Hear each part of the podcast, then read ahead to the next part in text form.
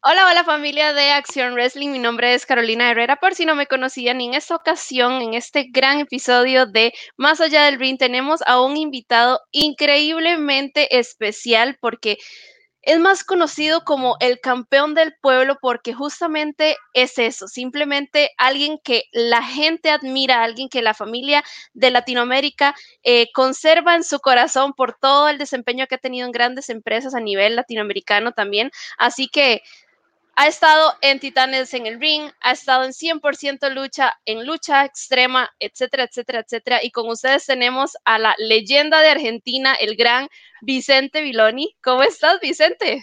Hola, ¿qué tal? ¿Cómo andás? Muy bien, muy bien por acá. ¿Y vos? ¿Todo bien? Muy bien, por dicha, súper entusiasmada por esa entrevista que yo sé que a la gente le va a encantar. Gracias.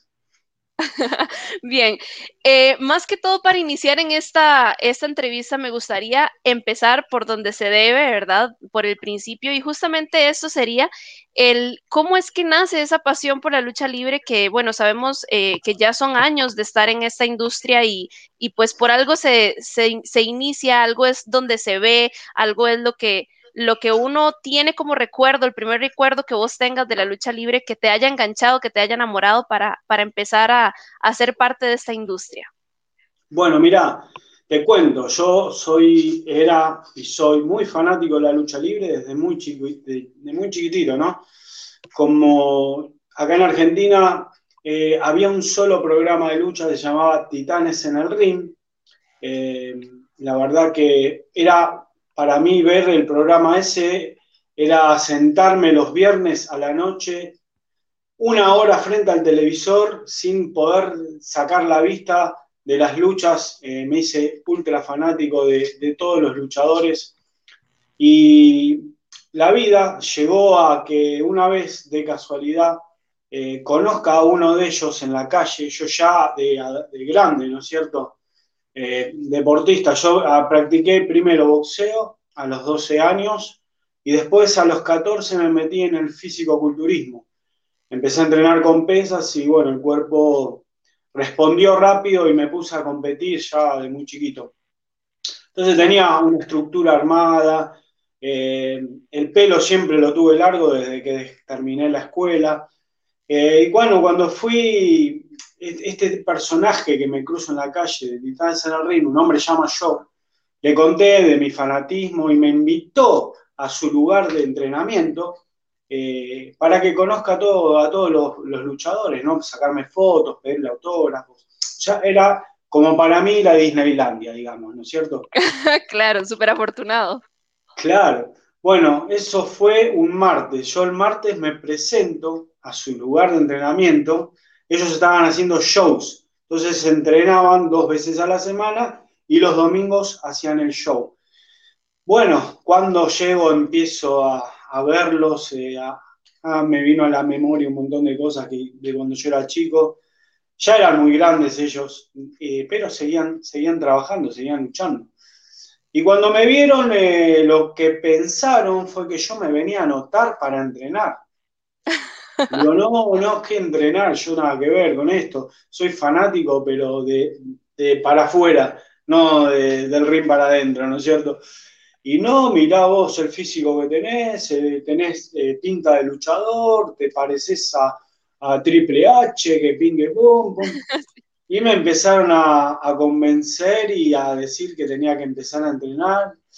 Y bueno, la verdad que fui, me citaron un jueves y yo fui más para estar con ellos de nuevo que para, poder entrenar. Obvio que mi mente ni siquiera registraba que yo podía tener condiciones para la lucha.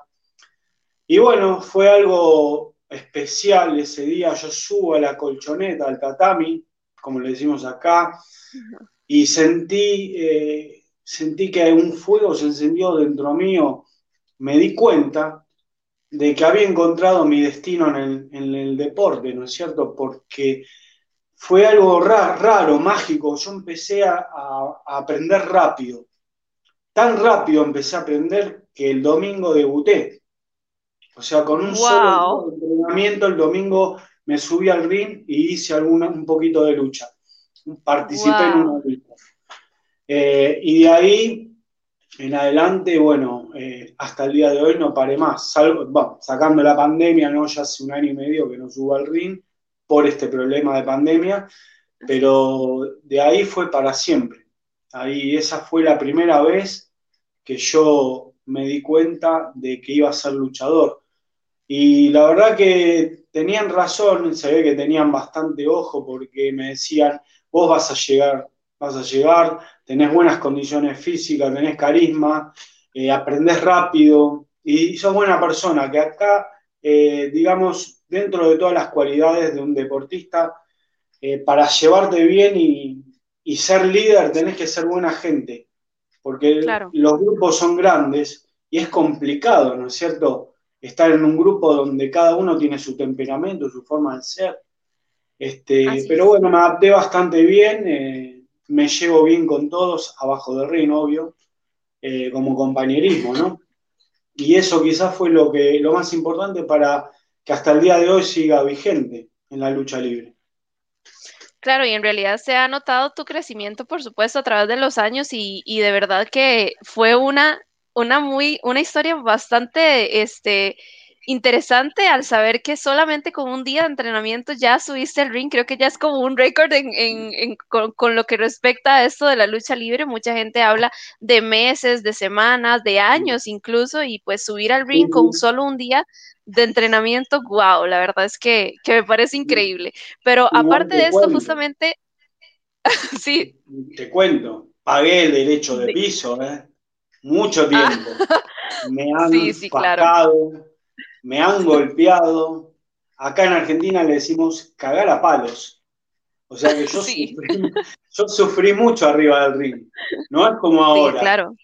Eh, a mí me, me, tomaron como sparring, como pushing. Sí, no, no, pero de verdad que, es increíble esa, esa, esta historia que nos cuentas. Y aparte de esto, quiero enfocarme justamente en lo que estabas hablando en tu debut, pero no tanto contra quién fue, ni cómo se dio, ni nada de esto, sino más que todo que nos cuentes qué fue el antes y el después de el debut de Vicente Viloni, ¿verdad? ¿De dónde se te ocurrió el nombre? ¿Ya lo tenías pensado? Este, te dijeron, ¿verdad? Porque sabemos que incluso en ese momento no fue con el nombre de Vicente Viloni, ¿verdad? Entonces, queremos como como saber un poquitito con respecto a eso, si estabas preparado, si, bueno, si te sentías preparado, eh, si fue una gran sorpresa para vos y también que nos cuentes el después del debut, más que todo cómo reaccionaron tus compañeros, cómo reaccionó el público, qué te dijeron al entrar a, Camerinos y todo esto. Bueno, mira, el primer nombre artístico que, tuve eh, fue el León de las Pampas. Eh, ¿Por qué? Las Pampas por el tema de Argentina, acá hay, eh, nosotros eh, nos llamamos las Pampas eh, donde tenemos mucho campo, ¿no es cierto? si bien yo vivo en ciudad, en capital de Buenos Aires, acá tenemos muchos campos. Y el león porque tengo un tatuaje en el hombro que es un león, la cabeza un león, y un poco simula el pelo también, ¿no es cierto? El estilo de... Se representa. Sí, y bueno, me sentí muy cómodo con el nombre artístico. Eh, debuté con ese nombre, obvio la gente no me conocía porque conocían a los titanes, porque venían de estar en televisión muchísimos años, pero la gente reaccionó, enseguida me compró, yo noté que bajé del ring y me empezaron a pedir autógrafos a mí, fotos, no entendía nada, o sea, de repente de ser, de ser un fanático pasé al otro lado, ¿no es cierto? Eh, mira, te voy a contar una anécdota eh, que esta la cuento a veces, es muy linda. Cuando yo era pibe, eh, en, uno, en uno de las finales, las grandes finales recordadas de Titanes en el Ring, en el Luna Park, acá estuvo Martín Caradagian, que era el líder de Titanes, enfrentando en la final a la momia blanca. Y vos sabés que eso no lo televisaban. Vos tenías que ir al Luna Park, pagar tu ticket, tu entrada, para poder ver el show en vivo, ¿no es cierto? No lo pasaban en televisión, ni lo pasaron, lo han puesto en una película muchísimos años después. Bueno, yo vengo de una familia muy pobre, ¿no es cierto? Eh, sin recursos, la verdad que mi papá, mi viejo, laburaba para solamente mantenernos, mantenernos la familia, para comer, la, la, tuve una linda infancia, pero pobre, ¿no es cierto? Y mi viejo pobre, yo le rogaba que me, que me, lleve y no, no tenía, justo no tenía plata. Y yo ese domingo estuve todo el domingo en la terraza de mi casa llorando porque en el momento de que yo me imaginaba todo eso que estaban luchando, los luchadores, la gente, yo estaba en la terraza llorando. Y la vida me devolvió la revancha. ¿Por qué? Porque yo estuve en el Luna Park luchando en una final donde salí campeón de campeones y mi viejo estaba en la tribuna. con toda mi familia. Es una anécdota muy linda de que es un ejemplo de que la vida te da revancha siempre, ¿no es cierto? Y que Dios es grande y existe y ayuda. Por un lado te salga, pero después te compensa por otros lados. Tiene sus razones, ¿no es cierto?, de ser. Bueno, esa era la anécdota que te quería contar. Eh, volvemos más al presente. Eh, yo, eh, la verdad que me sentí, no sé, como que no, no me correspondía. Me yo me acuerdo que yo estaba ahí filmando autógrafo al lado de, mis ídolos. Y digo, ¿qué estoy haciendo acá si yo recién subí 10 minutos? Caíste en cuenta. Claro, no, no, no, no corresponde, es una falta de respeto. Eso me acuerdo que era lo que pensaba. Y bueno, con el tiempo fui siguiendo aprendiendo, ¿no es cierto? Yo aprendí la lucha vieja de acá, tuve la suerte de, compartir con ellos eh, la lucha que hoy nos enseña. Hoy la verdad que acá no se usa, que es eh, mucho llaveteo a lo antiguo, lucha greco-romana, lucha libre. Acá le decían catch. Pero bueno, yo aprendí eso. Después, eh, mirando videos, y aprendiendo por ahí de algunos luchadores más jóvenes, con más experiencia que yo, fui aprendiendo otras cosas más lindas y yo me di cuenta de que me gustaba subirme a las cuerdas, me gustaba tirarme, volar, entonces eh, adopté el estilo aéreo, que es el que más me gusta hacer, ¿no es cierto? En donde me siento más, cómodo. Así que, que bueno, pero acá tenía un límite para aprender, ¿no es cierto? Después de ese límite tuve que mirar videos y lo que me gustaba, practicarlo arriba del ring. Este, así que no fue tan fácil para mí. Hoy es más fácil todo para los chicos que aprenden nuevo, porque tienen todo al alcance. Eh, ¿No es cierto? La lucha libre hoy acá evolucionó muchísimo desde aquellos años de Titanes en el Ring hasta ahora y, y los chicos ya aprenden directamente las cosas nuevas, las cosas que se usan, ¿no es cierto? Así es, así es, y en realidad pues eso también siento yo que se trae porque como te digo, bueno, usted nos estaba contando que, fue un solo día en el que tal vez adquirió ese conocimiento que tal vez necesitaba, pero todo lo demás es también parte de, su personalidad, de, su, de, de sus ganas, de la pasión por la lucha libre, que aunque haya sido como fan, que la vivía, sabía que era eh, la lucha libre y, a la hora de hacer ese, ese personaje, pues por supuesto ya, ya te sentías como uno más de ellos y ya luego era que caías en cuenta de, wow, ¿qué, estoy haciendo? Por supuesto. Pero bueno, justamente eh, me quiero dirigir em, más que todo a lo que es el gran cariño, el gran respeto que te tiene la familia latinoamericana. Entonces, me encantaría saber qué significa para usted el ser uno de los luchadores sudamericanos más queridos por toda la familia latinoamericana? Bueno, la verdad que es algo muy lindo. Yo, esto que vos me contás, lo viví en carne propia el día que fui a luchar el Imperio Lucha Libre, en Perú. Porque yo, si bien había salido a, otros países, fue hasta Bolivia, más no llegué. ¿Por qué? Porque en 100% de lucha, que me estoy salteando una, una etapa, ¿no es cierto?, de mi historia, eh, en 100% de lucha, el contrato que nosotros teníamos firmado era exclusividad. O sea, si yo viajaba fuera del país, viajaba con 100% de lucha. ¿no es cierto? No era luchador independiente como ahora.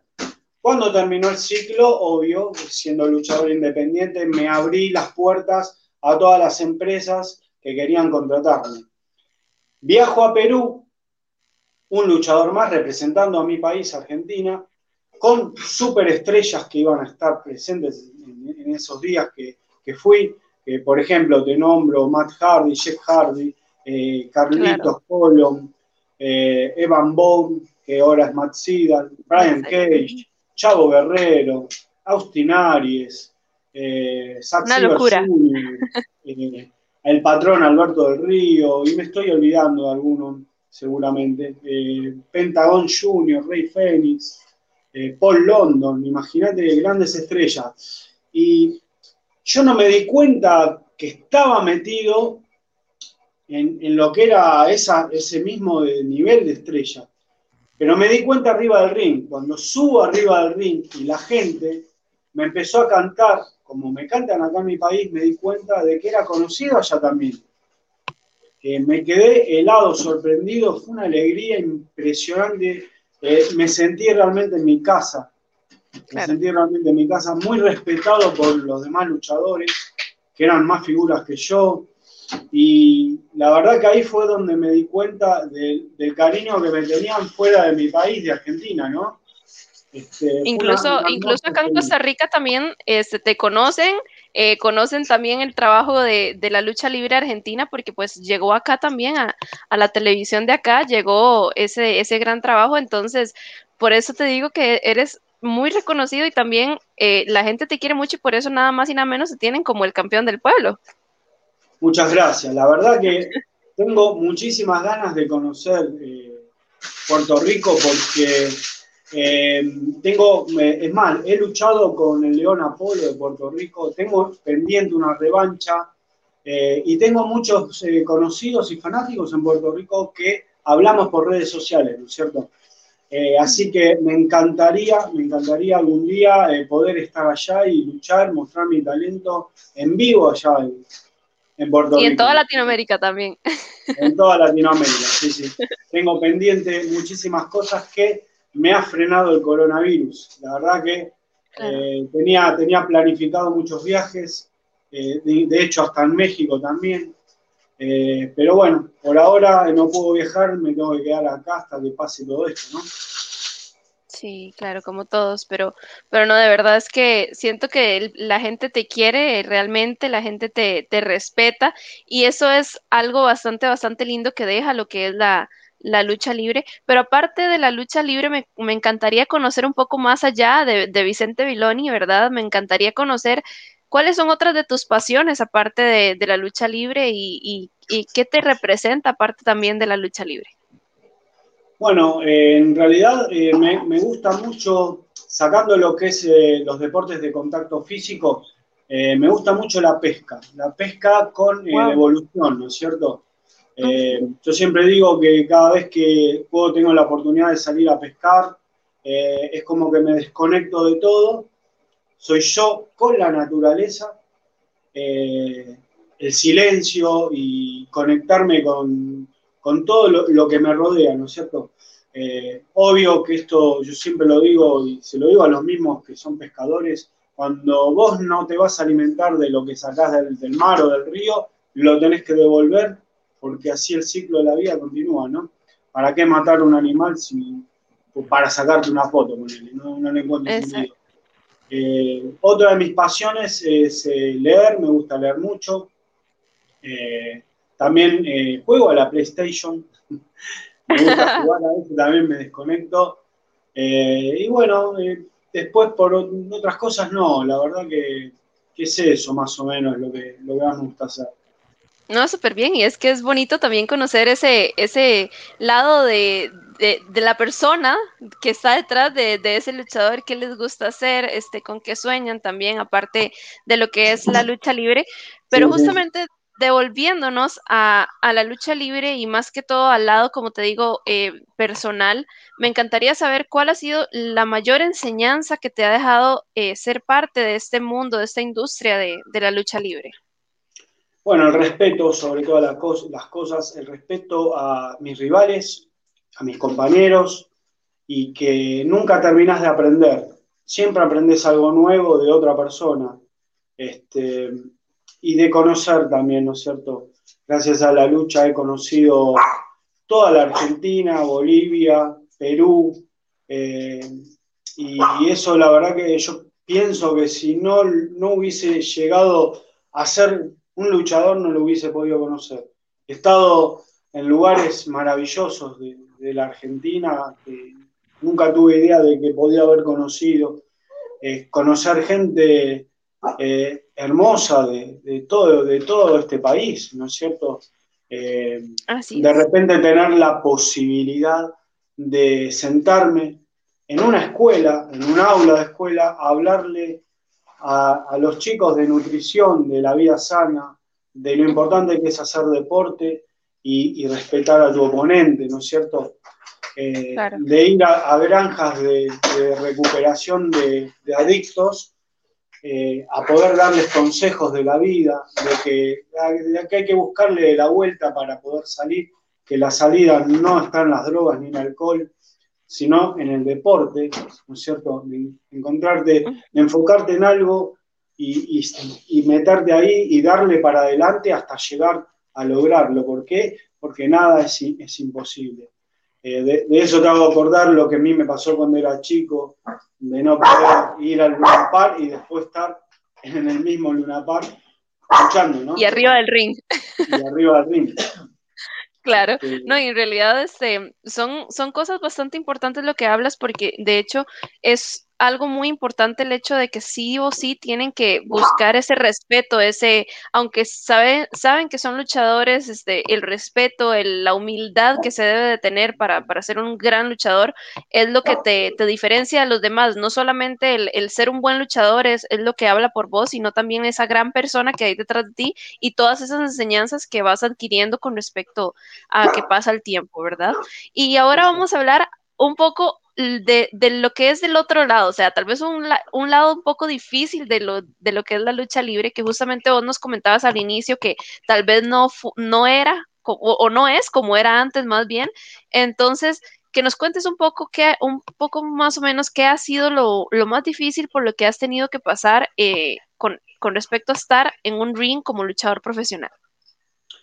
Bueno, este, como te contaba, la lucha evolucionó tanto a nivel de que es muy peligroso estar arriba del ring. Yo siempre, todos acá hay una mítica que, se, que la gente pensaba por el, por el programa de Titanes en el Ring que era más infantil, que donde vos veías que era más, eh, todo una, más coreográfico, ¿no es cierto?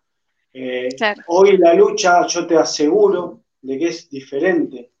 Nosotros, eh, esto lo digo siempre acá, luchamos de verdad, nos pegamos fuerte, eh, nos lastimamos muchísimo. De hecho, el programa nuestro, 100% lucha, era grabado y editado. Hay muchas cosas que ustedes no vieron, porque las sacaban por el horario en donde se transmitía. En Argentina eran las 11 de la mañana, entonces era un horario de restricción para los menores, ¿no es cierto? Eh, pero la lucha, de hecho, hay, un video que quizás lo viste, lo tengo en mi canal de YouTube, donde me están eh, diciendo de que la lucha no, me, no servía porque había mucha sangre. Me había lastimado mucho, de que no se podía pasar en televisión, y se armó, viste, una especie de discusión con la producción. Eh, después de un tiempo, mismo en 100% lucha, si vos ves el primer año y lo comparás con el último, hay un abismo de diferencia en la lucha en arriba del ring. Eh, el peligro que, había, ¿no es cierto?, en las cosas que hacíamos. Por ejemplo, el primer año no se le ocurría a nadie usar una mesa, una escalera, y el último año era, era agarrar lo que encontrabas en el estudio para pegarte con eso. Y no era algo armado, sino todo improvisado. ¿No es cierto? Nosotros eh, nos lastimamos muchísimo. Y entonces el canal llegó un momento que nos decían que bajemos un poco los cambios porque no iban a clausurar el, programa, ¿no es cierto? Y seguíamos así, porque si no, por el horario no daba. Y nosotros seguíamos para adelante. En ningún momento eh, frenábamos el nivel de lucha que veníamos haciendo. Este, pero bueno, eh, esto quiere decir de que si alguien que, está viendo esta nota quiere ser luchador y le gusta y lo siente adentro, yo te cuento que acá te vas a golpear, te vas a lastimar. Esto no es como antes. Eh, tenés que estar bien preparado mentalmente, físicamente. Por eso insisto mucho en el entrenamiento, en la alimentación, como para que vos estés fuerte y también tengas buena imagen arriba del ring, ¿no es cierto? Pero hay que cuidarse, cuidar a tu compañero también, ¿no es cierto? Acá en la Argentina, gracias a Dios, no hemos tenido muertes arriba del ring, pero vos lo sabes bien, la cantidad de luchadores que han subido por la escalerita y bajado en una camilla para no despertarse más. Sí. ¿No es cierto? sí, eh, claro. Así que, que bueno, esos, esos son los consejos que doy siempre, es mi experiencia. Eh, cada vez que le enseño lucha a alguien le digo lo mismo. Primero, si estás seguro de que esto es así, de que no es que yo te hablo en el oído y de que vos y yo te... Nada, acá subís y te pegás, nada más que eso. Te pegás muy fuerte, te pegás de verdad. Este, las lesiones son, algunas son simples, otras son eh, de huesos rotos que te dejan por meses eh, fuera de, poder trabajar. ¿Qué me ha pasado, no es cierto? Sí. Eh, pero bueno, lo lindo es que puedo volcar toda mi experiencia a los nuevos talentos que, que están surgiendo en Argentina, ¿no? No, y eso justamente es lo que, a lo que iba, que qué mensaje le daría usted a, esas nuevas generaciones de luchadores, no solamente tal vez de Argentina, sino que luchadores que, por ejemplo, acá en Costa Rica se han, se han empezado a, esforzar en, buscar ese, ese gran espectáculo, ese gran, eh, gran ideal que es ser luchador profesional, y no solo acá, y no solo en Argentina, sino en todo el mundo, que alguien que esté viendo esta entrevista... Eh, quiera eh, tal vez intentarlo, ¿qué es el consejo que, le daría a usted? ¿Qué es lo, el mensaje que les podría dar? Bueno, antes que nada, como te dije recién, que tiene que estar seguro, lo tiene que sentir en el corazón, adentro, para llegar a ser luchador. Y lo segundo es que eh, las estrellas están solamente arriba del ring. Debajo del ring somos todos iguales, somos todos compañeros, si la gente me eligió a mí o te eligió a vos arriba del ring, eh, eso no lo tenés que eh, fomentar abajo del ring, ¿no es cierto? Eh, pedir cosas exclusivas para vos. Te, digo esto porque ha pasado en muchos grupos de lucha, donde hay gente que por ahí se sube mucho al estrellato, al caballo, le decimos nosotros acá, y, y después termina trayendo conflictos en los grupos. Entonces yo siempre a mis alumnos eh, te digo mis alumnos porque hoy enseño musculación y estuve enseñando lucha también eh, hace un par de años atrás y yo siempre digo esto, hay que ser buena gente, hay que ser buen compañero, si la gente te elige arriba del ring porque te lo ganaste, porque tenés la luz, eh, no tenés que ser más que otro por eso, porque acá arriba del ring vos trabajás con otra persona, no sos vos solo. ¿no es cierto? Vos dependés de tu otro compañero y si te lucís, es gracias a tu compañero también, ¿no es cierto? Eh, eso, es lo, que yo te puedo dar de, enseñanza, eh, ¿no es cierto?, de lo que es de adentro. Lo que es de afuera, eh, como te dije también recién, esto es duro, hay que entrenar muchísimo, no quedarse en, en dos o tres cosas. Yo veo luchadores que no se esfuerzan. Eh, aprenden un poco a caer, a usar un poco las cuerdas, dos o tres cosas y ya está.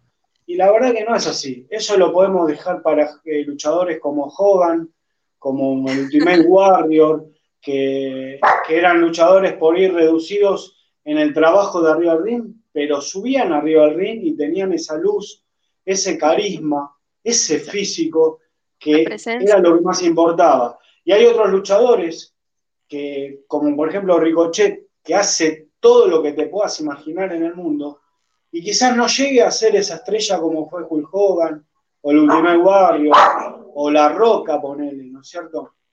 Eh, por eso eh, hay, que, hay que tratar de, trabajar también mucho lo que es eh, la parte artística, ¿no es cierto? De que la gente cuando te vea que subís arriba del ring, no digas, ah, sí, el rubio de pelo largo, el pelado, que, se quede con algo tuyo adentro, que diga, lo quiero volver a ver, lo quiero volver a ver, ¿entendés? Eh, eso, es lo que, lo que hay que lograr. Y es un conjunto de cosas de que se logra. Primero, siendo buena gente, entrenando durísimo, en el gimnasio, en el ring y la buena alimentación, que va acompañado de todo, ¿no? Esos son los consejos que, le dejaría a los chicos que, hoy quieren ser, meterse en este mundo mágico de la lucha libre. Así es, y no, de verdad que grandes consejos, este, y pues qué más de una superestrella como lo es, este, por supuesto, Vicente Viloni. Y para ir terminando esta entrevista, me encantaría saber qué podemos esperar, este, de Vicente Viloni próximamente, ¿verdad? Sabemos que ahorita estamos en pandemia, pero vos nos hablabas de viajes que querías hacer tal vez previo a, a que sucediera esto. ¿Siguen manteniéndose esos viajes? ¿Qué nuevos proyectos tienes? Este, lo que nos quieras contar. Bueno, mira, acá en Argentina estamos, eh, justamente antes de la pandemia, estábamos armando una vuelta con un nuevo programa, eh, tal vez para televisión, eh, con un promotor que era un luchador de MMA y de artes marciales, acá es muy conocido, se llama Jorge Acero Cali. Este, bueno, estuvimos con él hablando muchísimo sobre la vuelta, armando, buscándole eh, el, nuevo nombre, si, no es en Telefe acá, en Telefe, se llama 100% Lucha porque 100% Lucha pertenece a Telefe. el nombre está registrado ahí. si vas a otro canal tienes que cambiar el nombre, ¿no? Eh, pero bueno, todo ese tipo de planes. Habíamos hecho un día de casting para ver los nuevos talentos, los nuevos luchadores que, que podían formar parte de este nuevo proyecto pero nos vino la segunda ola de pandemia y quedó frenado. Esto, entonces te estoy hablando que fue hace dos meses atrás, tres meses atrás, hace poquito. Eh, bueno, eso es acá en Argentina. Por otro lado, eh, la idea mía es poder viajar. El primer lugar donde me gustaría llegar es eh, a México, porque me quedó pendiente el viaje. Tengo compañeros allá que están, me han cerrado luchas, o sea que no es que voy ahí y tengo que ver a ver si alguien quiere que yo ya tenía no, la experiencia como tal también. Claro, mira, te juro que lo que más me gustaría, que está hablado también, es por lo menos participar en la AAA de México eh, en las veces que se pueda, en el tiempo que yo esté. Soy muy fanático de, de la AAA, me gusta más que el Consejo, aunque lo respeto muchísimo también, porque tiene muy grandes talentos. La verdad que están los mejores luchadores y también llegar a, Puerto Rico. Quiero agarrar al León Apolo y que me dé la revancha. como, dije, como dijo él, jugar mi cabellera contra su casi, casi cabellerita que tiene él.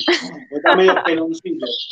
Así que, me gustaría tener la revancha en Puerto Rico. Con Estaría fuerte eso. Sí, sí, sí. Y, bueno, llegar allá también, conocer a toda la gente hermosa que hay. Eh, de estrecharle la mano, pegarle un abrazo, eh, conocernos personalmente, ¿no? Y bueno, después también a la empresa que me quiera contratar, yo estoy abierto hoy a todos, eh, a todo el mundo, donde quieran que yo esté, se pueda arreglar, puedo viajar, y, pero todo esto es después de la pandemia, ¿no? Acá hoy no se puede salir del país. Así que. No, y ojalá que también te podamos ver acá en Costa Rica también. Ah, en Costa Rica. Yo te dije Puerto Rico. Perdona, Costa Rica. No, no, tranquilo.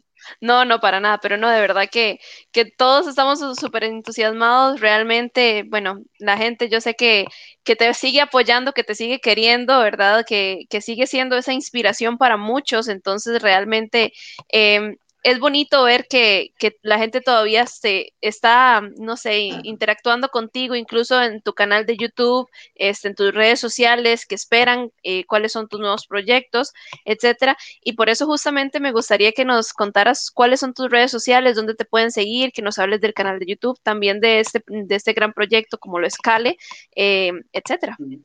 Bueno, mira, a medida que yo vaya proyectando cosas, y que se vayan concretando, las voy a subir a mis redes sociales. Yo siempre dije, lo primero que van a enterarse de mis cosas, de mi futuro, es los fanáticos que me siguen en las redes sociales. Te cuento, tengo en Instagram que es eh, arroba Biloni campeón del pueblo. Tengo eh, está por aquí página, ahí está. Página oficial Vicente Biloni, eh, Twitter, eh, arroba guion bajo Vicente y hace poquito abrí eh, mi TikTok, que es eh, Vicente Viloni 2021. Y mi canal de YouTube, que se llama también Vicente Viloni. Así que bueno, en todas mis redes sociales se van a enterar de, de, mis proyectos, de mi futuro. Ojalá que, que, esto pase pronto y de que pueda volver la lucha libre a estar alto como estuvo en los años eh, anteriores a la pandemia.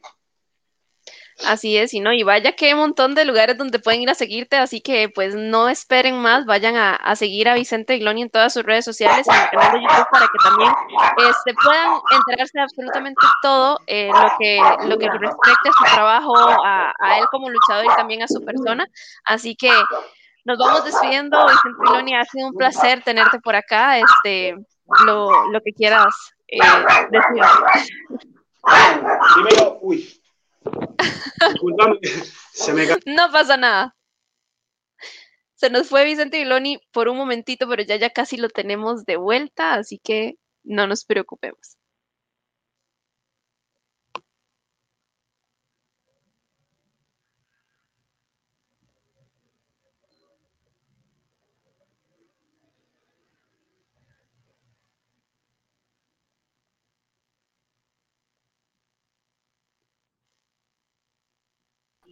Hola. Ahí se me cayó el teléfono. ahí está. No se preocupe, ahí hacemos un corte y nada pasó. Bien, ya te tenemos de vuelta entonces. Te pido disculpas. Lo que pasa es. No, no pasa nada. Se sostuvo el teléfono, lo tengo mal sostenido. Entonces Bueno, el punto de que, de que para despedirme de, de todos mis fanáticos, de todos los fanáticos de la lucha libre, eh, antes que nada, agradecerte a vos por esta nota, este, de que seamos eh, de países distintos y que yo sienta el cariño que, me tienen de otros lados. Eh, me hacen sentir haciéndome notas también, ¿no es cierto?